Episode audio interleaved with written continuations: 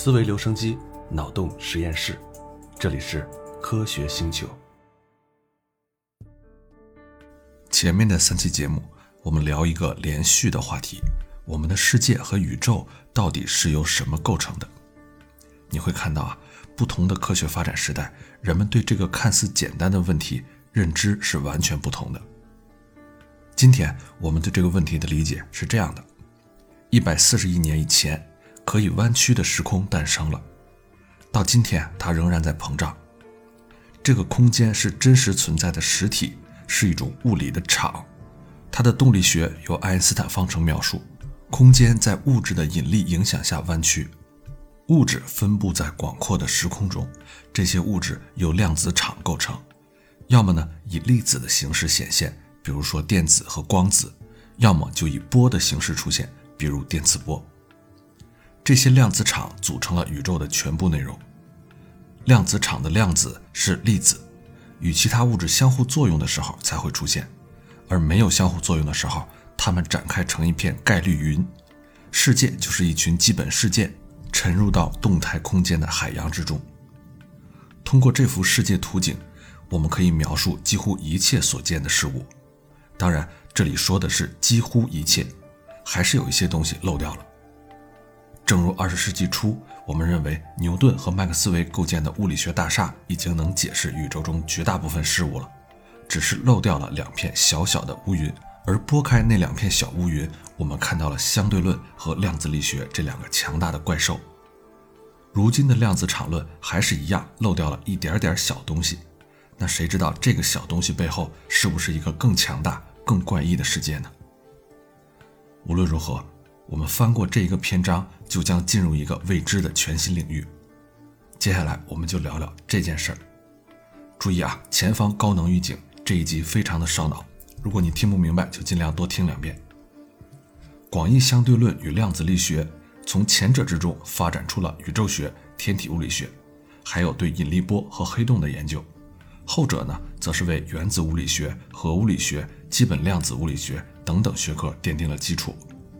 然而，在两个理论之间却有一些东西很麻烦，它们不可能全都是正确的，因为它们看起来相互矛盾。引力场的描述没有把量子力学考虑进来，没有解释场是量子场这个事实，而量子力学的阐述呢是没有考虑到由爱因斯坦的方程描述的时空弯曲。如果你同时学习这两个理论，就会觉得有点抓狂。为什么一会儿世界还是弯曲的时空，一切都是连续的；一会儿呢，世界又变成了平直的空间里不连续的能量量子跃迁？问题就在于这两个理论都非常的好用，在每一个实验的检验里，大自然都一直在对广义相对论说你是正确的，也不停的对量子力学说你也是正确的，尽管这两个理论的基础是看似截然相反的假设。很明显。有一些东西还没有被我们发现，在绝大部分情况下，我们可以忽略量子力学或者广义相对论。对于天体这样的大物体，不会受到微小的量子分立性的影响，所以呢，描述它运动的时候，我们可以忽略这一点。另外一方面呢，原子又太轻了，不可能把时空弯曲到不可忽略的程度，所以在描述原子的时候，我们可以忽略时空的弯曲。但是在有一些情况下，空间的弯曲和量子的分立性都会有影响。你比如说，典型的例子就是黑洞了。另外一个例子呢，就是宇宙大爆炸之初。我们不清楚在非常微小的尺度上，时间与空间是怎么样运作的。量子力学没法处理时空的弯曲，广义相对论又没法解释量子，这就是量子引力的问题。各国的物理学家们都在努力解决这个难题，他们的目标是找到一个理论。也就是一系列的方程来解决目前量子与引力之间的不相容。这并不是物理学第一次遇到两个非常成功但是又互相矛盾的理论了。你比如说，牛顿结合了描述地球上物体运动的伽利略物理学和天体运动的开普勒物理学，于是发现了万有引力。麦克斯韦和法拉第把电和磁的内容放到一起，找到了电磁场方程。爱因斯坦建立了狭义相对论来解决牛顿力学和麦克斯韦电磁场之间的显著矛盾，他又创立了广义相对论来解决牛顿力学和狭义相对论之间的冲突。那么，我们能不能建立一个概念的框架来兼容广义相对论和量子力学呢？咱们今天首先要出场的人叫马特维·布朗斯坦，他是一位俄罗斯的科学家。当时啊，海森堡和狄拉克建立量子力学的基础的时候，物理学家朗道认为，由于量子的存在，场的定义是不完善的，量子的涨落会妨碍我们测量空间中某一个点场的大小。朗道这位年轻的朋友马特维就对这件事很感兴趣，他意识到朗道的直觉里包含了一些很重要的东西。马特维把它应用到了引力场，这个时候爱因斯坦才刚刚写成了他的引力场方程。当把量子考虑在里面的时候，在某一点引力场的定义确实是不完善的。这么说你可能不理解啊，咱们来举个例子，假设我们想要观察空间中一个非常非常小的区域。那要做到这一点，我们需要在这个区域放上点东西才行，来标记我们想要考察的点。比如说，我们在那儿放一个粒子。海森堡认为，你没有办法把一个粒子放在空间中的一个点上很长时间，它很快就会逃走。我们放置粒子的区域越小，它逃走的速度就越大。这个就是海森堡的不确定性原理嘛。那如果粒子逃走的速度很大，就会具有很大的能量。那现在我们把爱因斯坦的理论也考虑进来，能量可以使空间弯曲，很多的能量意味着空间会大幅度的弯曲，极小区域内的巨大能量会导致空间的剧烈弯曲，甚至会坍缩到黑洞里面，就像一颗坍缩的恒星。但如果粒子坠入黑洞，我们就看不到它了，没办法把它当做空间区域的参照点了。我们没办法测量空间中任意小的区域，因为如果尝试这样去做。这片区域就会消失在黑洞里。你看这件事就很怪异啊！我们什么都没有做，只是观察了一个小小的区域，就会形成黑洞，这个显然是有问题的。这个矛盾就带出一个结论：当把量子力学与广义相对论结合在一起的时候，我们会发现空间的分割是有极限的，在某一个特定尺度以下，没有东西能够进去。更准确的说，那个地方就什么都不存在了。空间的最小区域有多小呢？这个计算也不难啊，我们只需要计算一下一个粒子在坠入它自己的黑洞之前的最小尺寸，就可以得出结果了。公式咱们就不念了啊，你需要知道的是，公式里包含了三个常数，一个是牛顿的引力常数 G，一个是光速 c，还有一个普朗克常数 h。算出来的最小长度 Lp 被称为普朗克长度，大约等于十的负三十三次方厘米。量子引力正是在这样极其微小的尺度上才会出现。如果说我们放大一块胡桃核，直到它变得和可观测到的宇宙一样大，我们仍然看不到普朗克长度。即便已经放大这么多了啊，普朗克长度仍然是放大之前的胡桃核的百万分之一。在这样的尺度下，空间和时间的特性就发生了改变，它们变成了不一样的东西，变成了量子空间和量子时间。那怎么能理解这其中的含义，就是问题所在。马特维·布朗斯坦在二十世纪三十年代就写文章指出，我们通常的观念是把空间看作无限可分的连续体，那把量子力学和广义相对论放在一起，就和这个假设不相容。后来很多科学家就在这个基础上深入研究，其中为量子引力做出最大贡献的是科学家约翰·惠勒，是他发明了“黑洞”这个术语，并让它流行起来。他吸取了布朗斯坦的经验，明白引力场的量子性质意味着在微小尺度上需要对空间的概念进行修正。惠勒在寻找有助于构想这种量子空间的崭新观念，他把量子空间想象成一群重叠的几何物体，就像我们把电子看作电子云一样。你可以想象一下，你正在从非常高的地方看一片海，你会看到巨大辽阔的海洋和平坦的海平面。现在呢，你往下降了一些，更近的去注视它，就能开始看清风吹起的海浪。继续下降，你看见海浪散开，海平面是波涛汹涌的泡沫。这个就是惠勒想象出空间的样子。我们的尺度远远比普朗克长度大，所以我们看起来空间是平滑的。如果我们深入普朗克尺度，空间就会破碎，形成泡沫。这个想法非常棒。并且成了尝试构建整个量子引力理论的基础，但是他为了描述这个想法写出来的方程存在一些问题。如果我们用它进行计算，会得到一些毫无意义的无穷大的结果。另外一个很大的问题在于，方程中不包含时间这个变量。那这样的话，怎样用它去计算发生在时间之中的事物的演化呢？物理学中的动力方程一般都包含时间变量 t。一个不包含时间变量的物理理论就意味着什么呢？接下来很多研究都会围绕着这些方程进行，试图用不同的方式进行修正。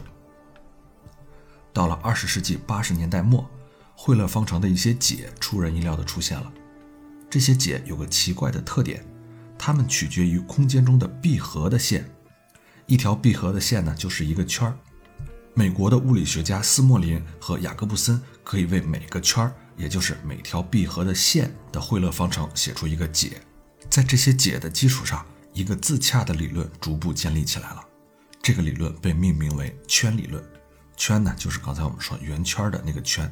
我们在前面的节目说过，法拉第的力线，也就是传递电场力，在法拉第看来充满空间的那些线，在惠勒方程的解中出现的闭合线，就是引力场的法拉第力线。但是现在有两个新的要素要加进法拉第的理念之中，第一个呢就是量子理论。在量子理论里，一切都是不连续的。法拉第的力线无限连续的蛛网，现在和真正的蜘蛛网有点相似了。它具有数量有限的单独的线，每一条决定惠勒方程解的线都描述了这张网内的一条线。第二个新的方面也是最关键的一个，在于我们正在讨论引力。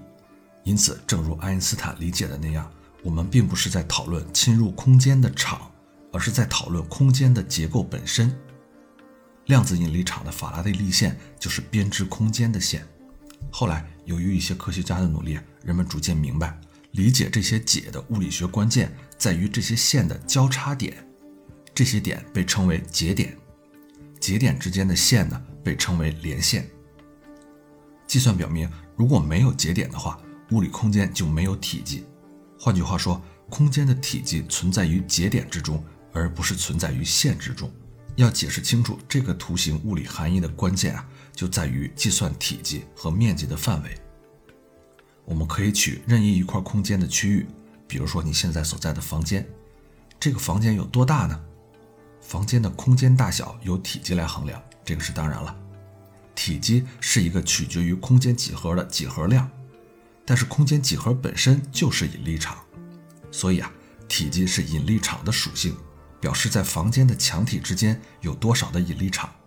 但是引力场是一个物理量，和所有的物理量一样。都必须遵循量子力学法则，体积也和所有物理量一样，不可以取任意值，只能取特定的一个值。所有可能取值的集合被称为谱，就是光谱的谱，所以应该存在一个体积谱。计算体积谱花了很多的时间，首先要用公式表示出来，然后进行计算。计算的结果和预期的一致，体积谱是离散的，也就是说，体积只能有离散的小包构成。这个和量子力学中的光子、电子等等都是一样的。面积和体积一样，也是一个物理量，有自己的谱，可以用狄拉克方程进行计算。面积也不是连续的，它是分立的。任意小的面积是不存在的。空间看起来是连续的，只不过因为我们没有办法感知这些量子极其微小的尺度。就像我们仔细去看一件 T 恤的布料的时候，就会发现它是很多很细的线编织而成的。当我们说房间的体积，比如说一百立方米的时候，我们实际上是在数空间的微粒，也就是空间包含的引力场的量子。到这总结一下啊，圈量子引力理论或者说圈理论，以一种相当保守的方式整合了广义相对论和量子力学，因为它并没有引入这两个理论以外的任何其他假设，只是进行了重写来让二者相融，但是结果却是颠覆性的。广义相对论告诉我们，空间是动态的东西，就有点像电磁场，一个活动的巨大的软体动物，它可以弯曲，也可以伸展。量子力学告诉我们，每种场都是由量子构成，也就是存在着精细的分立结构。所以，物理空间作为一种场，也是由量子构成的。表示其他量子场特征的分立结构，也表示量子引力场的特征，所以也就表示空间的特征。科学家们预言。会有引力的量子，就好像存在光量子、存在电磁场的量子，还有量子场的量子，也就是粒子了。但是空间是引力场，引力场的量子呢，就是空间的量子，也就是空间的分立成分。这样说起来有点绕啊，简单来说，一句话就是引力场的量子就是空间的量子，记住这句话就够了。那圈量子引力的核心预言是空间不是连续体，它不是无限可分的，它由空间的原子组成，比最小的原子核的十亿分之一的十亿分之一还要小。这个就是马特维·布朗斯坦在二十世纪三十年代凭直觉领悟到的，而体积谱和面积谱的计算证实了布朗斯坦的想法，并且用精致的数学形式表达出来。这件事我们在之前的节目里强调很多次了啊，一个猜想，任何人都可以去做，但是啊，一个物理学上的猜想必须能够被数学描述和计算，它才谈得上是一个合格的理论。那我们前面讲过的电磁场的量子，也就是光子了。它和引力的量子最重要的差别在于，光存在于空间之中，而引力子构成空间本身。空间的量子没有存在的位置，因为它们本身就是位置。只有一条信息可以描述它们的空间特征，它们相邻的，也就是紧挨着的其他空间量子的信息。空间单个量子的位置只由连线和它表示的关系来定义。如果沿着连线从一个点走到另一个点，直到完成一个回路，回到出发点，我就完成了一个圈儿。这个就是圈理论最初的那些圈儿。可以通过观察一个完成闭合的回路的箭头，它指向的方向是原来的方向，还是出现了偏折，来度量空间的曲率。还有一点，上一集我们讲了啊，物质不是它本身的样子，而是它们相互作用时候的样子。同样，空间量子网络也不是实体，它们描述了空间对物体的作用。这就像电子不在任何位置，而是弥散在无处不在的概率云中。空间实际上也不是由单个的网络形成，而是由覆盖所有可能的网络范围的概率云组成。在非常微小的尺度上，空间是一群涨落的引力子，它们之间相互作用，一起对物体产生作用。物理空间就由这些永不停息的关联网络编织而成。这些线本身不在任何地方，它们不在任何的位置。而是通过相互的作用创造位置，空间由引力子之间的相互作用创造，这个就是理解量子引力的第一步。我们下面要讲的第二步会涉及到另外一件事儿，也就是时间。爱因斯坦在一个多世纪之前就证明啊，我们不能把时间和空间分割开来，而是必须把它们当成一个整体，也就是时空来考虑。量子引力在围绕空间的方程进行了很多年的研究之后。终于有勇气直面时间这个难题了。在过去的十几年时间里，一种思考时间的新思路出现了。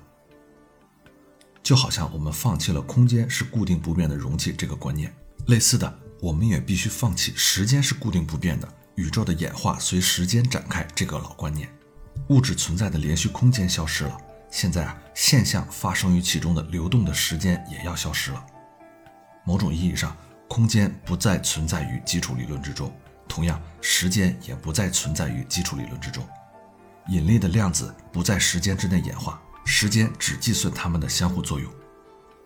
基本方程里也不再含有时间变量，时间就像空间一样，只是在量子引力场中出现的。那怎么理解这件事儿呢？我们首先要重新面对一下时间这个概念。就像上一小节最后我们说啊。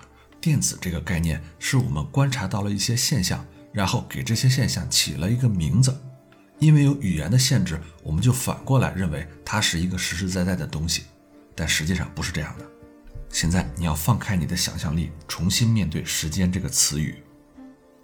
一个多世纪之前，我们就已经清楚时间的本质不是我们普遍以为的那样。我们重新思考一下广义相对论第一个推论：两块手表一块放在地上。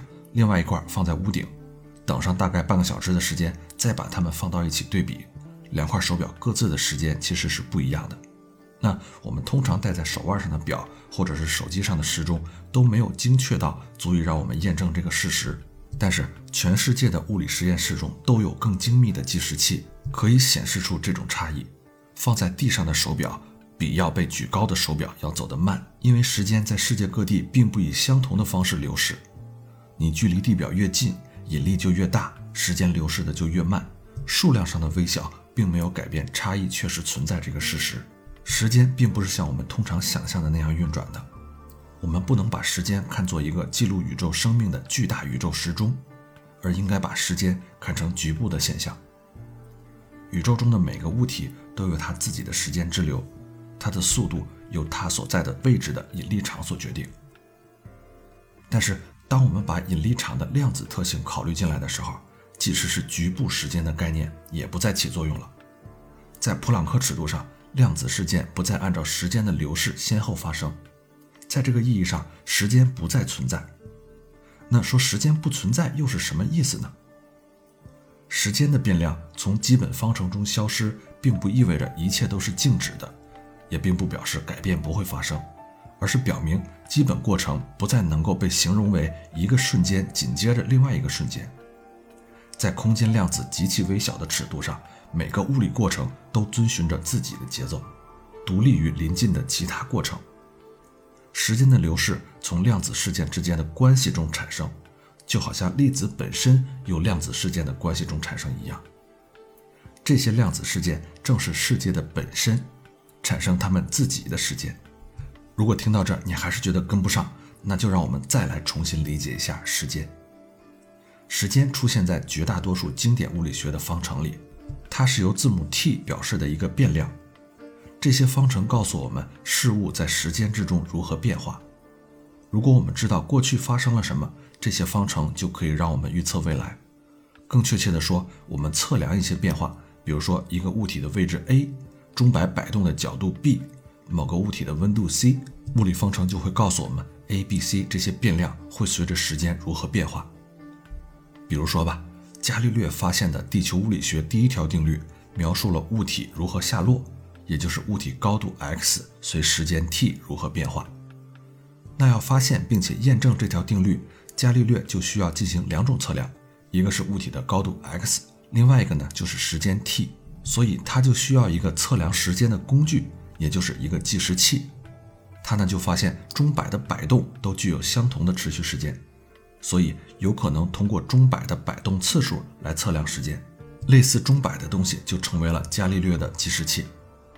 下面我们进一步追问，伽利略怎么知道钟摆摆动都具有相同的持续时间呢？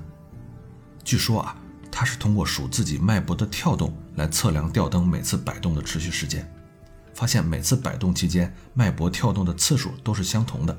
那反思一下的话，这个故事给我们留下了一个很大的困惑：那伽利略怎么知道他自己脉搏的跳动都维持相同的时间呢？哎，这个困惑就直达时间问题的核心了。伽利略之后没过多长时间，医生开始用手表，实际上也就是钟表啊，来测量病人的脉搏。所以，我们用脉搏来确保钟摆的摆动是均匀的，然后呢，又用钟摆来确认脉搏的跳动是均匀的。这难道不是一种循环和悖论吗？实际上，我们从来没有测量过时间本身，我们一直在测量物理量，比如说振动、跳动，把一个量和另外一个量进行比较。直到今天，哪怕是最精密的原子钟，也是在测量原子的变化，而不是去测量时间的本身。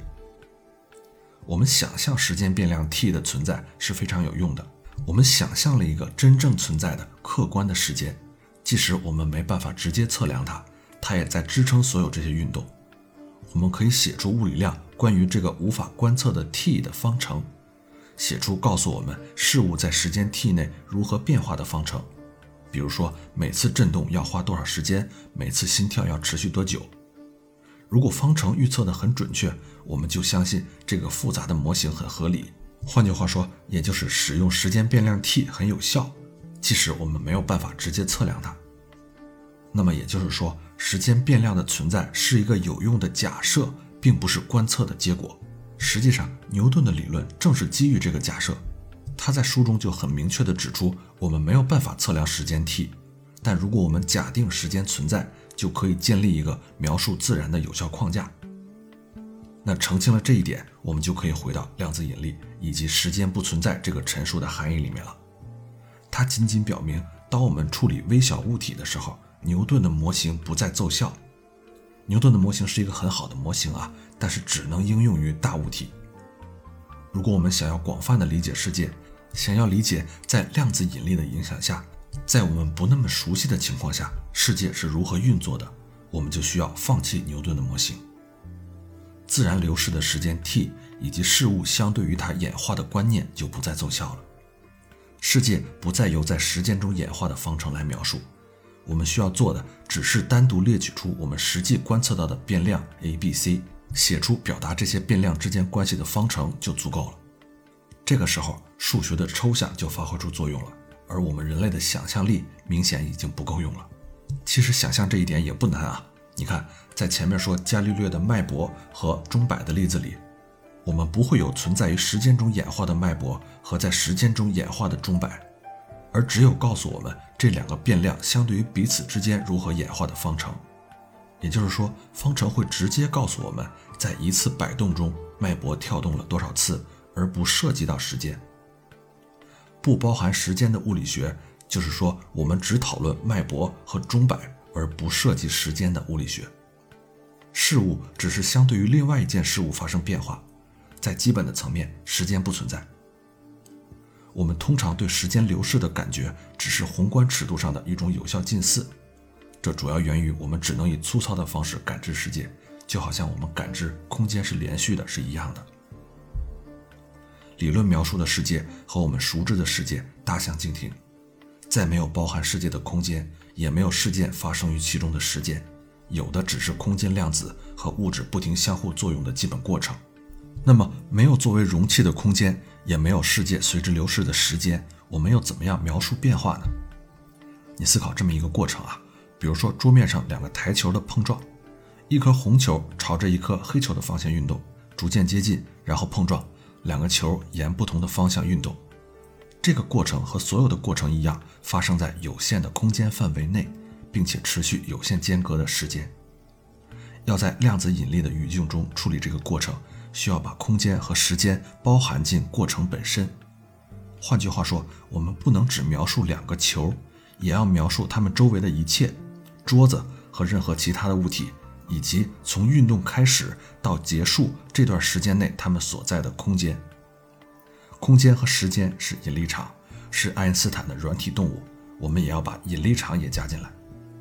由此，我们得到的是一个有限的时空，几立方米、几秒钟的时间。这个过程不发生在时间内，这个箱子也不在时空之内，它包含了时空本身。也就是说，这两个球发生碰撞，当我们把空间和时间也纳入到描述的范围之内，这个过程就不是发生在时间之内的过程了。时光的流逝只是过程本身的量度。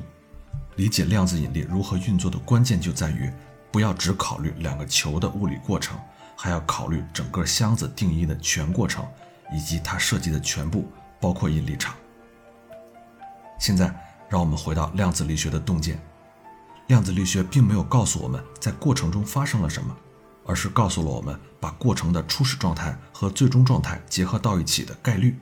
圈量子引力方程可以给我们的是与给定箱子的可能边界联系在一起的概率，球以某个特定形态从箱子里出来的概率。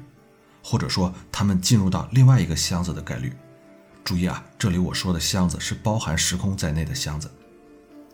量子力学假定，在两个球进入的初始边界和与它们离开的最终边界之间，没有确定的时空，球也没有确定的轨迹，而是存在一个量子云，其中包含所有可能的时空与所有可能的轨迹。发现球从某个方向离开的概率，可以通过对所有可能的时空求和来进行计算。这群产生时间和空间的微观量子，存在于我们周围宏观世界的平静的表面之下。每立方厘米的空间和每一秒流逝的时间，都来自这些极小量子舞动的泡沫。好了，现在我们又回到了过去三期一直在追问的问题：世界由什么构成？现在的答案变得更加简单了，粒子是量子场的量子，而光由场的量子形成，空间也只不过是由量子构成的场，时间本身也是在这个场的过程中形成。换句话说，宇宙完全由量子场构成，这些场本身就能存在，不需要时空作为它的基础和支撑，可以自行产生时空。这些场被称为斜变量子场。经过这么多年的研究，构成宇宙的物质已经被极度简化，世界、粒子、光、能量、空间、时间，所有这些都只不过是一种实体斜变量子场的不同的表现形式。爱因斯坦广义相对论中弯曲连续的空间与平直统一空间中量子力学的分立量子之间的分裂就此消融了，显著的矛盾不再存在。时空连续体与空间量子之间的关系，就如同电磁波与光子之间的关系。光子在大尺度上的近似形象就是波，波以光子的形式相互作用。连续的空间和时间是引力量子在大尺度上的近似形象。引力量子是空间和时间相互作用的方式。我们融合了这对持续了一百年的矛盾体，付出的代价就是在概念上不再能把空间和时间想象成构造世界的一般结构了。空间和时间是在大尺度上做出的近似。这幅物理世界基本结构的精炼图景，就是现在量子引力提供的结论。这样的结论非常奇特，我们也很难去想象。但是啊，就好像我们在地球上生活，早就习惯了上和下是分开的。但等你真正到了宇宙的空间里面，就发现根本没有上和下的区别。几个世纪以来，世界一直在改变，在我们周围扩展。